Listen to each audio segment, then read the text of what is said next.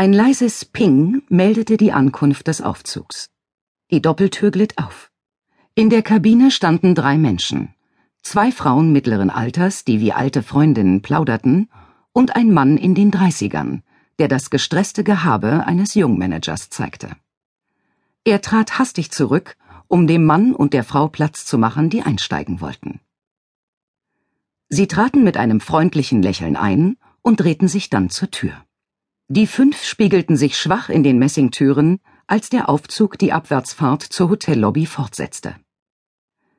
Das Paar stand einvernehmlich schweigend nebeneinander. Eine der beiden Frauen hinter ihnen redete immer noch, hatte die Stimme aber höflich gedämpft. Ihre Freundin presste die Hand auf den Mund, um ein Kichern zu unterdrücken, und antwortete dann leise Oh Gott, und sie war so stolz auf das verflixte Ding.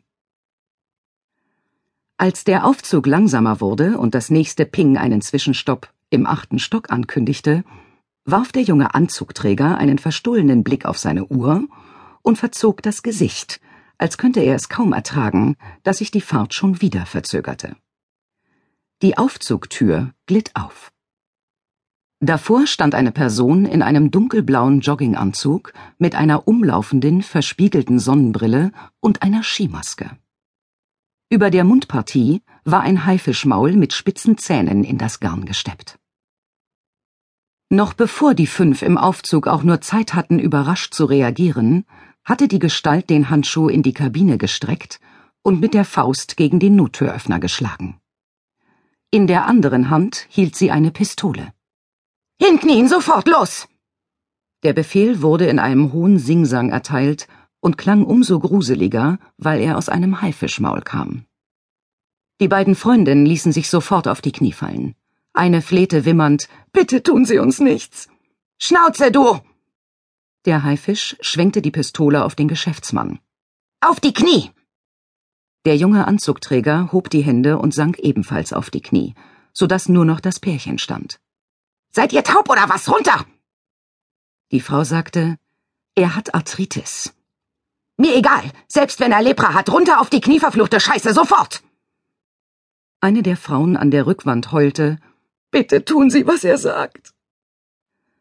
Der grauhaarige Mann hielt sich an der Hand der Frau fest und ließ sich unter sichtbaren Schmerzen auf die Knie sinken.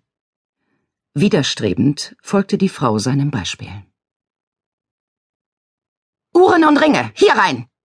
Der Angreifer hielt dem Geschäftsmann einen schwarzen Samtbeutel unter die Nase, damit der die Armbanduhr hineinlegte, die er eben noch so grimmig angesehen hatte. Der Geschäftsmann reichte den Beutel an die Frauen hinter ihm weiter, die hastig ihren Schmuck hineinwarfen.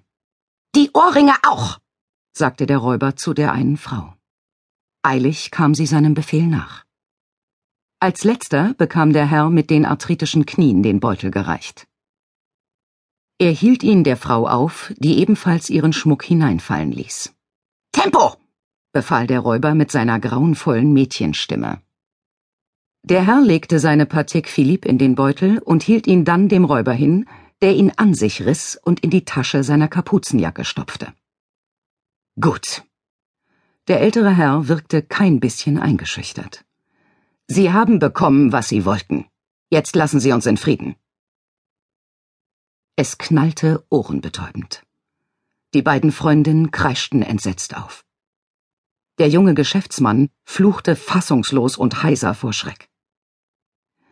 Die Frau neben dem älteren Herrn starrte in stummem Grauen auf die Blutspritzer an der Aufzugwand, die hinter dem langsam nach vorn kippenden Körper zum Vorschein kamen.